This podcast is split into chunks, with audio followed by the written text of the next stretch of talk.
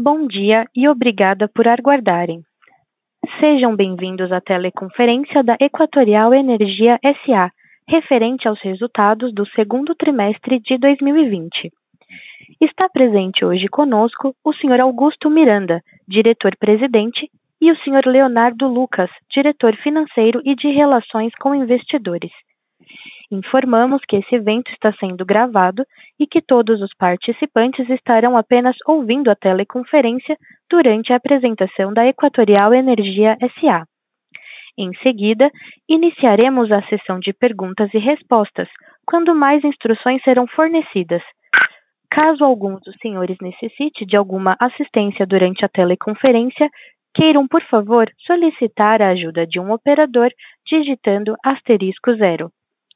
Este evento também está sendo transmitido simultaneamente pela internet via webcast, podendo ser acessado no endereço http www.equatorialenergia.com.br onde se encontra disponível a respectiva apresentação. A seleção dos slides será controlada pelos senhores. O replay deste evento estará disponível logo após seu encerramento.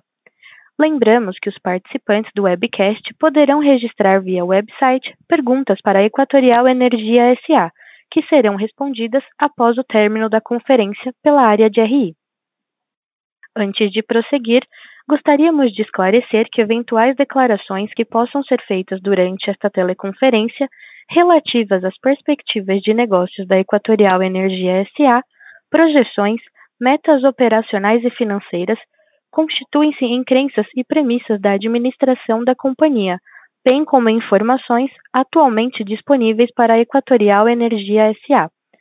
Considerações futuras não são garantias de desempenho e envolvem riscos, incertezas e premissas, pois se referem a eventos futuros e, portanto, dependem de circunstâncias que podem ou não ocorrer. Investidores e analistas devem compreender que condições gerais, condições do setor e outros fatores operacionais podem afetar os resultados futuros da Equatorial Energia SA e podem conduzir a resultados que diferem materialmente daqueles expressos em tais considerações futuras. Gostaria agora de passar a palavra ao Sr. Augusto Miranda, que iniciará a apresentação. Por favor, Sr. Augusto, pode prosseguir. É, bom dia a todos.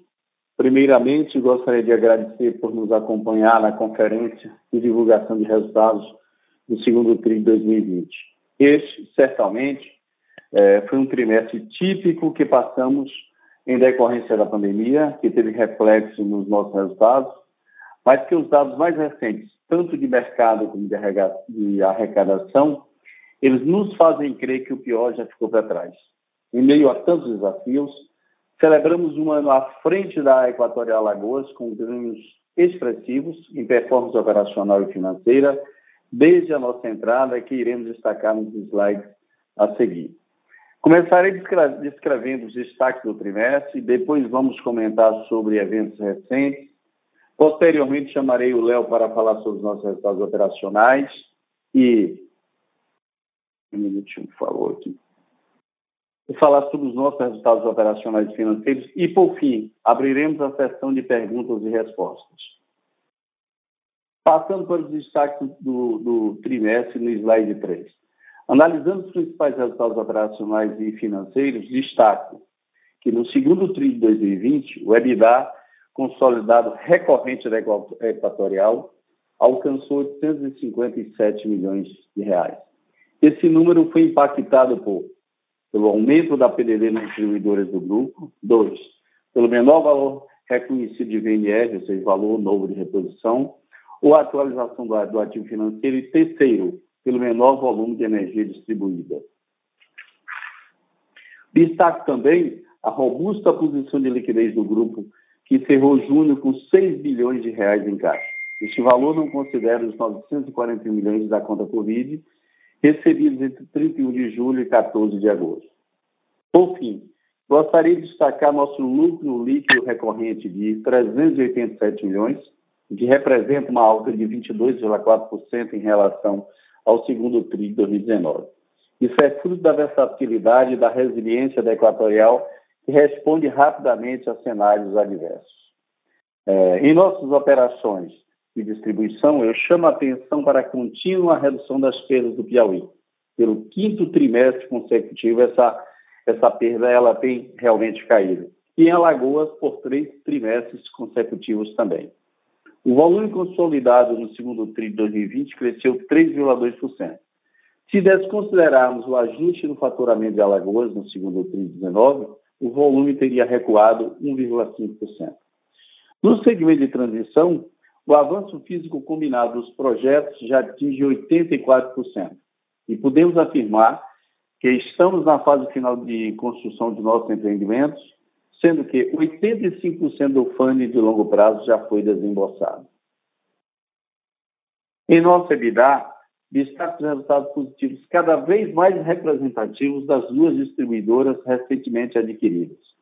O Piauí representou o EBITDA ajustado de 42 milhões no TRI, enquanto a Alagoas atingiu 56 milhões. Além do EBITDA regulatório proveniente da transmissão, que nesse trimestre atingiu 84 milhões de reais. Né? Isso é realidade, uma vez que nossos empreendimentos da transmissão eles começam a ficar quase todos operacionais, né? E nesse ano colocaremos todos de pé. É... E agora eu queria destacar alguma coisa, passando, desculpe, passando para o slide 4, eu gostaria de destacar algumas ações quanto ao atendimento nos canais via canais digitais. Com os desafios de deslocamento e as restrições impostas pelo cenário de pandemia em nossas operações, nós buscamos intensificar o uso de ferramentas digitais com o objetivo de melhorar nossas ações de cobrança e negociação durante esse período. Sobre os canais digitais, temos aprimorado nosso serviço e vimos uma procura maior, destacando-se o uso da nossa assistente virtual do WhatsApp, a Clara, e os nossos sites, onde incluímos novas funcionalidades como possibilidade de pagamento com cartão de crédito, cartão de débito e de auxílio emergencial, o envio da autoleitura e o cadastramento do consumidor na tarifa social, o chamado baixa renda. Nos canais digitais, atingimos em julho a marca histórica de aproximadamente 2 milhões de atendimentos via solicitações digitais.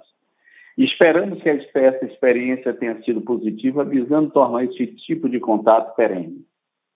É, nas iniciativas de ações de cobrança, eu destaco a criação do canal exclusivo de negociação, a abertura das agências aos sábados, onde estamos experimentando uma procura bastante grande para renegociar débitos, especialmente neste momento de retomada, tendo, inclusive, fila dos atendimentos em algumas agências, em algumas agências. E, por fim, nossos agentes de cobrança em campo. Devido a essa alta procura, estamos implementando um sistema de inteligência artificial que vai aceitar renegociação de débito direto no site com os mesmos parâmetros e critérios que utilizamos para fazer este tipo de negociação das agências. Acreditamos que essas medidas estão e vão nos ajudar a, a, a minimizar, em grande parte, os impactos da pandemia em nossas operações. Eu vou passar a palavra ao Léo agora. Muito obrigado. Léo, por favor, Léo. Obrigado, Augusto. Bom dia a todos.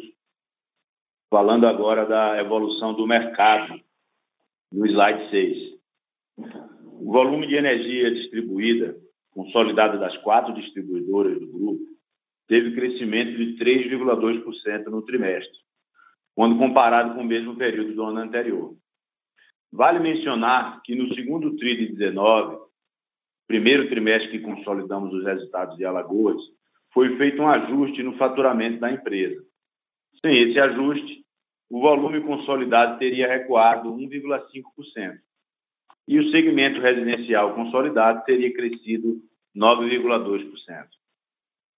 O mercado do Maranhão vinha crescendo fortemente, influenciado pela retomada da atividade de mineração no estado. E mesmo apesar da pandemia, o volume cresceu 0,6% quando comparado ao segundo TRI de 19.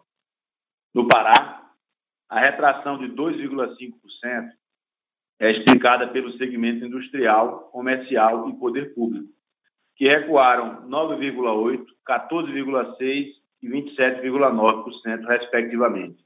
Juntas, essas classes representam 41% do consumo total.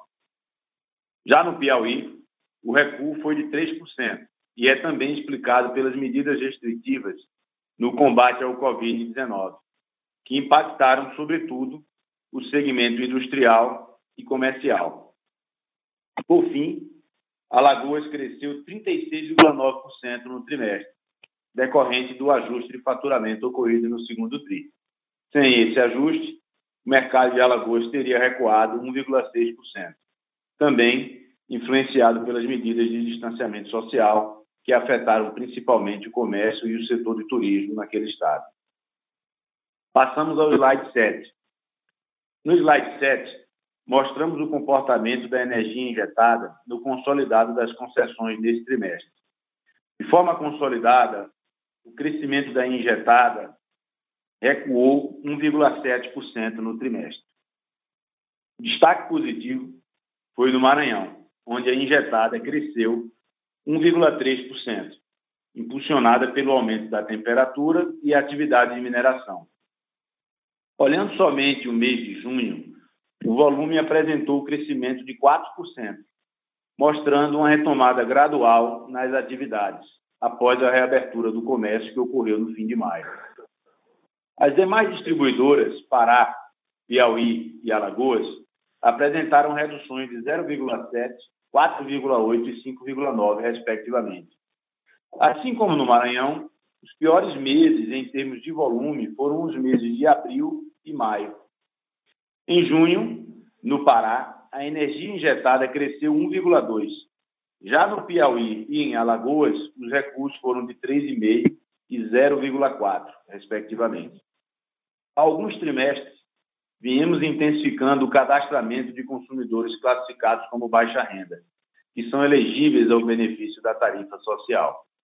Dentre os esforços realizados, destacamos a possibilidade de cadastramento pelo WhatsApp novos clientes nessa classe, implantação de ferramentas que integram as informações e facilitam o cadastramento, além da realização de campanhas junto aos municípios, com o intuito de garantir que as famílias que fazem jus à tarifa social possam usufruir do benefício. Em função das campanhas realizadas pelas nossas distribuidoras nos últimos 12 meses, encerrados em junho, fomos capazes de adicionar mais de 545 mil consumidores nessa categoria, dos quais 271 mil foram apenas nesse segundo trimestre de 2020, atingindo um total de 2,2 milhões de famílias cadastradas com direito ao benefício. No slide 8, mostramos o cronograma de reabertura dos comércios locais por área de concessão e a evolução da energia injetada em julho de 2020. Após um período onde grande parte do comércio foi fechado por conta da pandemia, estamos observando em todas as distribuidoras a reabertura gradual das atividades não essenciais. Em sua grande maioria, este cronograma está ocorrendo faseado, mas mesmo assim, já estamos notando uma retomada em todas as unidades, que reflete na melhora da energia injetada.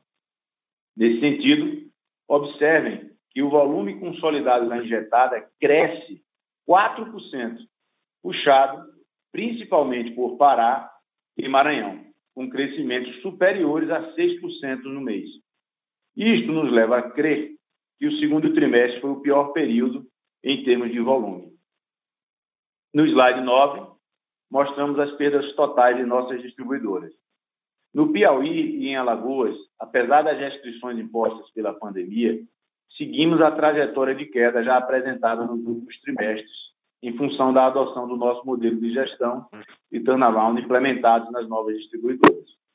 Já é o quinto trimestre de redução sucessiva nas perdas do Piauí e o terceiro tri consecutivo em Alagoas. No caso específico de Alagoas, há uma queda mais acentuada nesse trimestre, pois, como olhamos sempre nos últimos 12 meses, o ajuste que havia sido feito no faturamento do segundo TRI de 2019 saiu da base de cálculo, fazendo com que agora estejamos observando o número limpo desse efeito.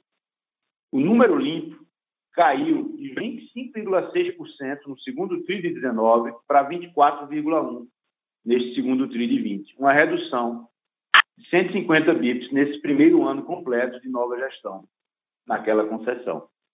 No Maranhão, que já opera com nível de perdas considerado baixo, houve uma leve piora no indicador, assim como no Pará, que depois de dois trimestres de recuo apresentou uma pequena elevação nas perdas em função das restrições ao combate impostas pela Covid-19. Nas quatro distribuidoras, ao final do trimestre, ficamos impossibilitados de ler cerca de 160 mil unidades consumidoras, e estas foram faturadas pela média de consumo. No slide 10, vemos que os indicadores de qualidade do Pará e do Maranhão continuam bem abaixo da meta regulatória. Tanto que, no ranking de continuidade da ANEL de 2019, o Pará conquistou a segunda colocação e o Maranhão atingiu a oitava colocação dentre as grandes distribuidoras, conforme já comentado anteriormente. Importante destacar que nas novas distribuidoras foi necessária a revisão metodológica de apuração do DEC-FEC, sendo que no Piauí o cálculo foi ajustado a partir da consolidação da Equatorial e em Alagoas foi feito de forma retroativa.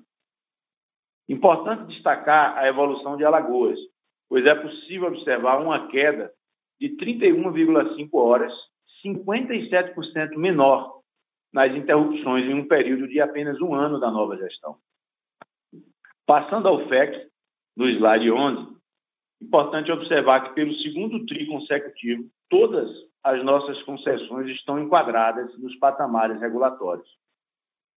O principal destaque fica por conta da Equatorial Alagoas, que apresentou um recuo de 39% no segundo TRI, quando comparado com o segundo TRI de 19, neste primeiro ano de gestão da Equatorial. Os indicadores de qualidade são um ponto central de nosso modelo de negócio, onde buscamos sempre oferecer a melhor qualidade possível aos nossos consumidores, sem perder a atenção nos custos operacionais e investimentos necessários para tal. Indo para o slide 13, Aqui, mostramos a evolução dos gastos gerenciáveis em nossas distribuidoras. Agora que temos quatro distribuidores, estamos constantemente buscando oportunidades através do uso de comparações, benchmarking, ganho de escala, produtividade e padronização. Os casos mais emblemáticos de captura de oportunidades são as novas distribuidoras, que novamente reportaram quedas significativas de OPEX no trimestre. Em Alagoas, apresentamos recuo de 37,4% e de 15,8% no Piauí. Nos últimos 12 meses, temos promovido em ambas uma aproximação dos níveis de eficiência de custo por consumidor apresentados por Maranhão e Pará. Lembrando que quando adquirimos essas concessões, o PMSO por consumidor era superior a 300 reais. As concessões de Piauí e Alagoas somadas tem características similares à concessão do Maranhão. Uma comparação interessante é que, pelo segundo trimestre consecutivo, a soma do PMSO recorrente do Piauí e Alagoas já está abaixo do PMSO recorrente do Maranhão. No Pará, o PMSO ajustado totalizou 119 milhões no segundo TRI de 2020, contra 120 no segundo TRI de 19, ou seja, uma redução de 1%. Já no Maranhão, o PMSO teve uma elevação de 4%, devido ao redesenho organizacional de algumas atividades dentro da companhia. Passando para o slide 14. No slide 14, mostramos a fotografia da PDD no segundo trimestre de 20. Primeiramente, cabe mencionar que este trimestre foi fortemente impactado pela redução da atividade econômica e pelas restrições às atividades operacionais impostas pela ANEL através da Resolução 878. Dentre elas, a proibição ao corte de consumidores residenciais e inadimplentes. Por este motivo, no segundo TRI de 2020, no segundo TRI de 2020, a PDD foi superior ao histórico apresentado por todas as nossas distribuidoras. No Pará, tivemos provisionamento de 96 bilhões de reais, que representa 6,8% da receita e aumento de 72 bilhões quando comparado ao primeiro tri. No Maranhão, o volume foi provisionado foi de 34 milhões, 3,5% da receita. 18 milhões maior que o primeiro tri de 2020.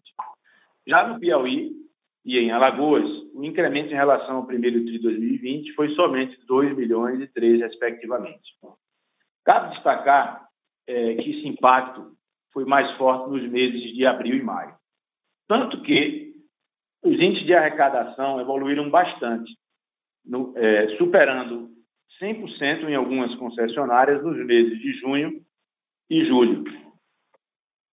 Passando agora para o slide 15. Praticamente todas as distribuidoras apresentaram retração no EBITDA neste trimestre. O Maranhão apresentou recuo de 18%, fruto do aumento da PDD, de 17 milhões, redução da atualização do ativo financeiro, de 16 milhões, e pela diminuição da margem bruta, desconsiderando a atualização do ativo financeiro, em 9 milhões. Desconsiderando o efeito da atualização do ativo financeiro, que é um item não caixa, o recuo do EBITDA do Maranhão teria sido de 12%. Já no Pará, o EBITDA recorrente também foi 18% menor, explicado pela PDD a maior de 50 milhões de reais, correção do ativo financeiro a menor de 44 milhões, compensados parcialmente pela melhora da margem bruta, ex atualização do ativo financeiro, de 52 milhões de reais. Desconsiderando também o efeito de atualização do ativo financeiro aqui, que é um item não caixa, o EBITDA ajustado no Pará recuaria apenas 2%. Já o resultado do Piauí, que cresceu 38,3%, foi positivamente influenciado pela redução das despesas operacionais. E em Alagoas, o EBITDA foi de 56 milhões de reais, praticamente estável em relação ao segundo TRI do ano passado. Passando para o slide 16, O EBITDA ajustado do segundo TRI de 2020 atingiu 857 milhões, um recuo de 9% em relação àquele apresentado no segundo TRI de 19. Se ajustarmos o EBITDA sem os efeitos da correção do ativo financeiro e sem o IFRS da transmissão, o crescimento deste trimestre seria de 5,6%, passando de 598 milhões no segundo TRI de 19 para 632 milhões neste TRI, em função, praticamente, do EBITDA regulatório dos novos ativos de transmissão, somaram 51 milhões de reais nesse trimestre. Nessa mesma métrica, caso excluamos esses novos ativos de transmissão, o EBITDA estaria recuando pouco menos de 3% entre os trimestres, apesar dos efeitos adversos da pandemia em nossas operações. A pequena queda observada no segmento de distribuição é mais do que compensada pela entrada em operação das SPRs 1, 2 e 8 no segmento de transmissão. Esperamos que os impactos negativos da pandemia sobre as nossas operações serão menos severos nos próximos trimestres. Passando ao slide 17, mostramos a evolução da dívida líquida, que apesar deste trimestre atípico, se manteve estável em relação ao trimestre anterior, no patamar de 11 bilhões. E a relação dívida líquida por EBITDA, que considerando os ativos 100% consolidados, alcança 2,3 vezes nesse tri. O grupo mantém a sua sólida posição de caixa, encerrando o trimestre com 6 bilhões de reais em caixa, o que é suficiente para pagar mais de dois anos de vencimento da dívida. Lembro novamente que recebemos até agora 941 milhões de reais referente à conta Covid, que não estão naqueles 6 bilhões de caixa mencionado. E estamos também com todos os financiamentos contratados para a transmissão e para os investimentos em distribuição desse exercício. Passando para o slide 18. O slide 18 mostra os principais investimentos feitos pela Equatorial nos últimos anos. Como pode ser observado, os investimentos no segmento de transmissão se intensificaram em 2019. E como já estamos nos aproximando do final da construção de diversos lotes, houve forte queda de valor expendido no segundo de 2020. Lembramos que 100% do financiamento previsto para os lotes de transmissão já estão contratados junto a bancos públicos como o BNDES, FDA e Banco do Nordeste, assim como captado via debêntures de infraestrutura. Dos 4,1 bilhões em financiamentos contratados, 85 já foi desembolsado, o que atesta de forma independente o nosso avanço físico. Com a conclusão de todos os projetos de transmissão, parte significativa da geração de caixa do grupo será advinda desses empreendimentos, melhorando assim a percepção de risco do grupo junto ao mercado pela estabilidade do fluxo de caixa desse segmento, assim como contribuindo para a liquidez que poderá ser aproveitada em novas oportunidades de crescimento. Por fim, gostaria de encerrar esta apresentação não sem antes passar a nossa percepção de que há claramente um cenário de retomada econômica com a reabertura de algumas atividades. Conforme comentado, as atividades comerciais dos estados das nossas distribuidoras estão voltando. Nossa equipe de campo já retornou em sua totalidade no mês de agosto, com o retorno integral das equipes de combate às perdas, a possibilidade de realização do corte dos consumidores inadimplentes, exceto pelo baixa renda, e a reabertura das agências, que vem recebendo uma forte procura, além dos demais canais, para negociação e pagamento de débitos. Na transmissão, nossos novos projetos seguem a todo vapor, sem atrasos relevantes nas obras. Assim, a mensagem final que gostaria de deixar é que, na nossa percepção, o pior já passou e estamos em pleno processo de retomada. Agora, vamos abrir para a sessão de perguntas e respostas.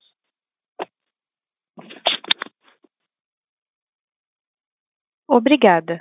Iniciaremos agora a sessão de perguntas e respostas. Caso tenha alguma pergunta, pressione asterisco 1 do seu telefone. Se a qualquer momento sua pergunta for respondida, aperte asterisco 2 para se retirar da fila. As perguntas serão respondidas à medida que forem recebidas. Solicitamos a gentileza de tirarem o fone do gancho ao efetuarem a pergunta. Dessa forma, uma ótima qualidade de som será oferecida. Por favor, aguarde enquanto postamos as perguntas. A nossa primeira pergunta vem do senhor Marcelo Sá, do Itaú. Bom dia, pessoal. Obrigado pelo call. É, eu tenho duas perguntas. É, bastante notícia na imprensa é, de um potencial MP ou projeto de lei é, que poderia ser feito para diferir aumentos tarifários das distribuidoras é, da Eletrobras é, que foram compradas da Eletrobras. Né? No caso de vocês, ainda teria a CEPISA.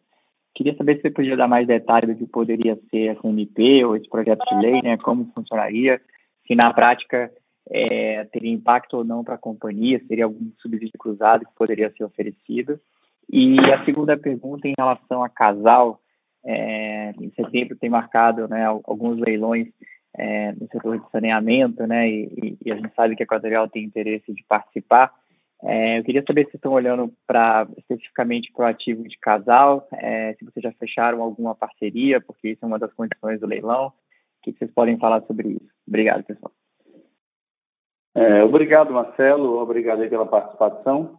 É, sobre a questão da medida provisória, realmente, Marcelo, há algum tempo você vê o governo se mexendo, tentando né, aliviar esses impactos aí, tá?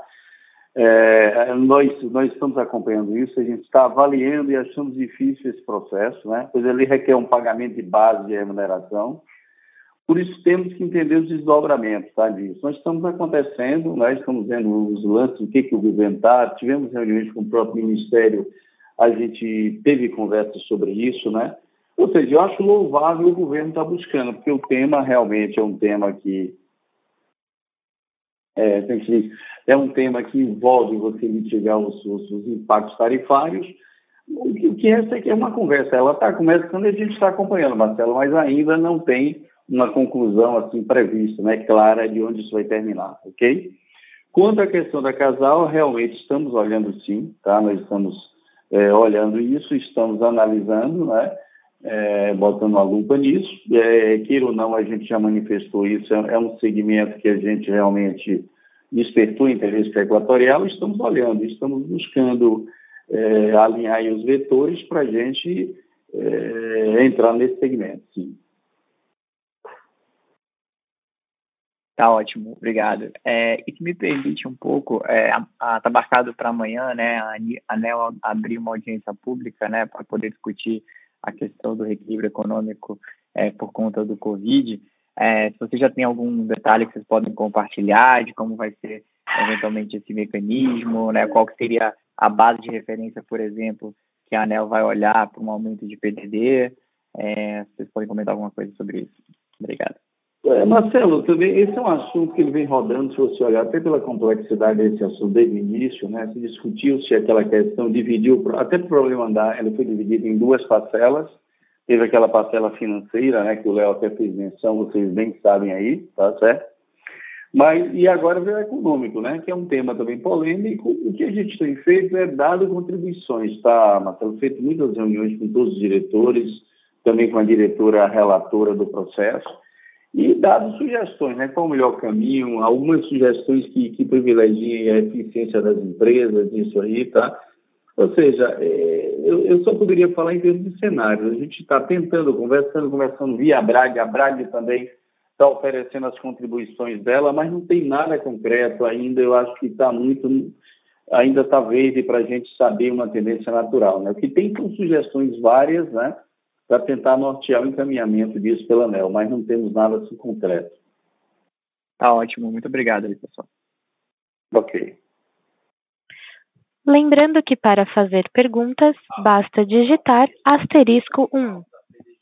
Novamente, para fazer perguntas, basta digitar asterisco 1. Por favor, um momento enquanto coletamos as perguntas. A nossa próxima pergunta vem do senhor Marcelo Sá, do Itaú. Bom, pessoal, se me permite mais uma pergunta. É, vocês falaram, é, na verdade, no, no, no, call, né, que já existe até uma fila de clientes tentando renegociar né, as contas em atraso. É, só para que ele entender melhor, vocês acham que tem chance de reverter parte do PDD é, que vocês buscaram no segundo TRI é, nos próximos trimestres? É, Marcelo, eu vou, eu vou, eu vou só responder aqui rapidamente. O Léo depois vai ter maiores detalhes. Mas aí, eu não sei se você observou que o Léo já falou até, adiantou sobre a arrecadação agora em julho, tá, Marcelo? Então, baseado nessa, nessa, nessa reação de julho, é que a gente está muito confiante. Léo, por favor, Léo. É, o que a gente entende, olhando os números do segundo TRI, é que o segundo TRI, de fato, ele ele tende a ser o pico da PDD, né? Então, é, a tendência, quando a gente olha os números de junho e de julho, é da gente ter, é, de fato, uma, uma diminuição dessa, dessa inadimplência no, no segundo TRI, no terceiro TRI, né, que vai suceder o segundo. Então, a gente acredita que o pior ficou. Temos visto aí o volume de chamadas no call center aumentar, onde o principal motivo é negociação. Temos visto fila nas agências, onde o principal motivo é negociação, né? E os canais digitais que foram preparados ao longo dessa desse período, né, de dificuldade, eles também estão é, é, estão sendo mais acessados, né? Então a gente espera que, que o segundo tri tenha sido o pico, que no terceiro a gente venha a ter uma, um nível de provisionamento menor, né? Enfim, e, e estamos com também em andamento com uma campanha de adimplência, uma campanha ampla que dura um ano, a gente já fez em outras ocasiões. Ela também sorteia carro, moto, um, moto, um ano de conta de energia. Ela, ela tem uma série de sorteios, né? E essa campanha ela dura um ano e ela está em vigor e ela visa melhorar o nosso cadastro e também é, premiar os clientes que estão adimplentes, ou seja, uma medida mais no lado mais simpático, né? É, que se contrapõe às medidas mais, mais restritivas, né? de corte, de negativação, coisas do gênero. Então, a gente acredita sim que o pior ficou para trás. E, e só para confirmar, assim, é, acho que um, um, dos fatores que fizeram com que talvez o aumento né, de implência reportado assim, por todas as empresas tenha sido menor do que inicialmente esperado, talvez tenha sido a questão do auxílio emergencial, né? E isso é algo que deve enfim, reduzir ou acabar aí nos próximos meses. Vocês acham que isso pode ter um impacto muito ruim nas concessões de vocês ou, ou, ou não? Assim, como é que vocês estão vendo essa retirada do, do auxílio emergencial? Olha, Marcelo, é, a gente está estamos acompanhando as discussões. O fato de ter o auxílio ajuda, né? É, só que, enfim, são muitas variáveis se sobrepondo, né? Então, do outro lado, a gente está vendo também o comércio reabrindo, né? E uma, uma, um aquecimento da atividade econômica. Então, assim, é, é, o ideal é que a coisa venha muito mais pelo aquecimento da atividade econômica, né? É, em agosto, agora, volta a possibilidade do corte, né? E exceto pelo baixa renda, então só essa essa volta do corte, essa essa proxima, a proximidade da volta do corte, né, já tem gerado um movimento. Então é como se você tivesse ficado ali com um certo gargalo durante três meses e uma boa e agora você está é, dando vazão a esse gargalo. Notadamente algumas pessoas, enfim, estão é, com mais condições do que outras, né? E aí daí que essa ajuda ela pode é, sendo continuada a ser bem-vinda, né? Como também é, a atividade que está dando esses sinais bem claros para a gente também é, é, é, algo positivo. Tá ótimo. É, muito obrigado. A nossa próxima pergunta vem da senhora Liliane Yang, do HSBC. Oi, bom dia, obrigada pela oportunidade. Ah, eu tenho uma, duas perguntas, né? Uma é sobre saneamento, né? Em que estágio vocês estariam nos estudos de avaliação para potencial expansão no setor? E que tipo de sinergia vocês veem em gerenciar a concessão de saneamento versus eletricidade? E nessa linha, se vocês acham muito mais fácil montar um time novo para gerenciar tais ativos, vocês acham que isso não é necessário, ou se vocês acham que é interessante fazer parcerias com empresas que hoje já são operadoras no setor de saneamento? Essa é uma pergunta. Uh, bom, a segunda, eu já vou me adiantando, né? Uh, eu posso dizer que o PMSO para o cliente de Piauí ou Alagoas teria que ser estruturalmente igual, ou você acha que tem que ser de fato maior ou menor que Maranhão ou Pará? E se vocês podem indicar quais as empresas, as concessionárias, que para vocês é tipo um benchmarking em termos de uh, ter um PMSO para o cliente menor que hoje tem Maranhão ou Pará? Obrigada. Ah, Liliane, primeiro, obrigado pela, pela, pela participação. E eu diria o seguinte, o, o, casal, na verdade, tem muita similaridade, Liliane, só que, na verdade, você precisa ter todo, todo o cuidado, toda a responsabilidade, né? Se você olhar todo o investimento que a Equatorial fez, ela foi muito prudente, tá? É, eu acho que, apesar de um segmento novo, é, é, é, um segmento que tem muita similaridade, né? Toda a parte comercial, ela se aplica muito, eu diria que há muita sinergia na hora que você olha, tem, tem vários segmentos né, que você pode justamente contar essa sinergia. E realmente, até pela atender o edital, as regras do edital, você tem que buscar uma parceria. Né? Então, realmente, eu queria dizer também que é, há muito tempo a Equatorial tem um time de M&A né, e novos negócios, ele está diariamente olhando as oportunidades. Esse ativo, eu diria para você, esse e a gente vem estudando há algum tempo tá certo? Eu só lhe pediria um pouco, eu não gostaria muito de me alongar sobre esse tema. Eu diria que nós estamos olhando, olhando, olhando com, com cuidado, tá certo? Buscando a, a atender às conformidades do, do edital, certo? Para viabilizar justamente a nossa entrada nesse, nesse, nesse bid, tá? Ok? Eu queria até te pedir, eu não gostaria muito de avançar muito, faz parte até da estratégia, mas a gente está olhando isso com, com lupa, né? olhando com muito cuidado, com muita responsabilidade certo? Mas tem muita, ele tem muita sinergia com o ativo atual, tá certo? Ele tem algumas similaridades no negócio e a gente entende que faz muito sentido, ok? Sobre a questão do PMSO de Alagoas e tal, é, o que, que acontece? Na hora que você tem um ativo, você tem um ativo como, como a gente já opera o Maranhão, Pará, né? São áreas que é, é, são áreas que já estabilizadas, a gente já tem ganho, a gente já montou a função corporativa, tá? Se você olha, se tornará onde que a gente fez nessas duas empresas, é um negócio, eu diria para você, coisas que a gente fez no Pará levou três anos para fazer, né, como, por exemplo, botar o contrato âncora lá rodando, no, no, no, Piauí a gente fez em seis meses, né? Em Alagoas a gente fez em três meses. Então é um aprendizado da vida, né? Todo dia você vai aprendendo. Então a questão do PMSO eu acho que a gente, até a estrutura de custo que a gente faz na hora que entra nessa empresa, o aprendizado que a gente tem, faz a gente rodar e buscar essas, essas eficiências mais rápidas, né? Vocês estão vendo, próprio esses dois ativos aí mostram isso, como a gente virou de um EBITDA negativo, você rapidamente já virou isso, tá? E o PMSO de Piauí e Alagoas deve ser menor, sim, do que o Maranhão, certo? O Piauí é mais seco, não tem floresta amazônica, e Alagoas é uma concessão pequena. Então, se você olhar, é, quer dizer, o fato de uma área como o Maranhão, você tem áreas aqui que seis meses, na, na época de enchentes, você tem que fazer manutenção de barco. Então, isso naturalmente impacta o, o teu custo, tá? o teu custeio. Isso é natural. Você olha no Pará também, você tem aquelas florestas lá gigantes, né? então isso, sobremaneira, dificulta né, o teu custo de manutenção. Ao passo que no Piauí o próprio clima ajuda, a própria também a topologia da rede, a rede você hoje vai crescendo, seus aprendizados, você vai fazendo investimentos bem pontuais em áreas onde demandam isso, então eu acho que aí a gente tem uma possibilidade muito grande de avançar, né, de ter um PMSO muito melhor comportado nessas duas concessões, tá? Ok?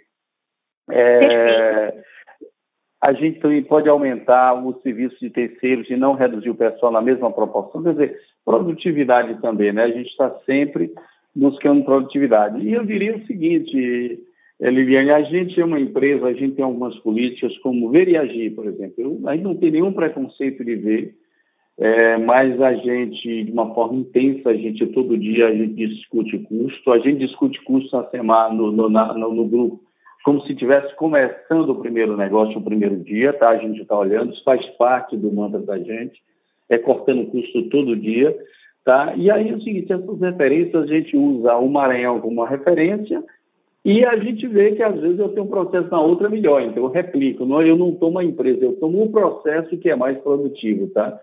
Então a gente está sempre buscando trocar o quê? Trocar OPEX por CAPEX, né? É melhorando aqui, é melhor. Tudo você está refletido nas, nas eficiências né, que o grupo entrega, tá certo? Realmente é, é, é muito essa política que a gente faz. Ou seja, Liliane, é transparente. É, é, é, é é você estar diariamente debruçado em, em custo, é você buscando, e onde você olha, você vê a oportunidade. Então, isso é uma busca incansável, né? Aquele, aquela visão cruzada que a gente tem do custeio, né? do orçamento da empresa. Então, isso faz com que a gente todo dia corte custo e a gente, com certeza, essas duas empresas, a gente vai fazer essa virada o mais rápido possível. Então, temos fazendo e vamos continuar fazendo, tá? Não, tá ótimo. Se eu puder fazer um follow-up, uma pergunta. Por que, que a inadimplência em Piauí e Alagoas, na verdade, subiu muito menos que em Maranhão e Pará? Obrigada. Você quer falar, Léo? Vai, Léo, por favor. É que no primeiro TRI elas já estavam num, num, patamar mais elevado, né? É mais, mais em função disso. Né? Que lá ela já teve o primeiro TRI com um patamar mais elevado, então terminou sofrendo um pouco menos. Os níveis de, de, não arrecadação lá nas faixas de atraso, eles já são mais elevados e, e às vezes mais estabilizados. Então, quando tem uma, uma certa migração, né, não tem tanto efeito, né, mais por conta disso. Mas com o passar do tempo, à medida que a gente vai tendo aí uma é, colocando a nossa performance, né, que a gente tem tido arrecadações muito fortes nas, em ambas as concessões, é, com o passar do tempo, a tendência desses números aí de nível de provisionamento caírem, mas isso leva uns cinco anos para ter o efeito total né, na nossa metodologia. Tá certo, obrigada. Ok. Com licença, encerramos neste momento a sessão de perguntas e respostas. Gostaria de passar a palavra ao Sr. Augusto Miranda para as considerações finais. Por favor, pode prosseguir. É, bem, bem, senhores, para encerrar, eu gostaria de reforçar nosso comprometimento em entregar uma valorização diferenciada para nossos investidores, através de excelência operacional e financeira nos resultados. É, nós podemos ver isso que eu estou falando aqui, se você olhar o próprio turnaround, ele, ele ele simboliza isso muito claro, a velocidade que a gente está fazendo isso, lembrando que aquele PMSO ele é flat durante cinco anos, quanto mais rápido a gente fizer, isso é um ganho que a gente vai ter. E, e na transmissão, a transmissão também, apesar da gente ter sido um entrante novo lá naqueles leilões de 2016 e 2017, né, nós antecipamos, nós avançamos bem, estamos colocando de pé. E também gostaríamos de destacar a nossa aderência ao maior nível de transparência e governança corporativa, e a reassegurar que nosso time de relações com investidores está disponível para ajudá-los com possíveis dúvidas. É, novamente, obrigado a todos por fazerem parte do nosso, do nosso call do segundo TRI e tenham um bom dia. Muito obrigado a todos. Um abraço. A teleconferência da Equatorial Energia SA está encerrada. Agradecemos a participação de todos e tenham um bom dia.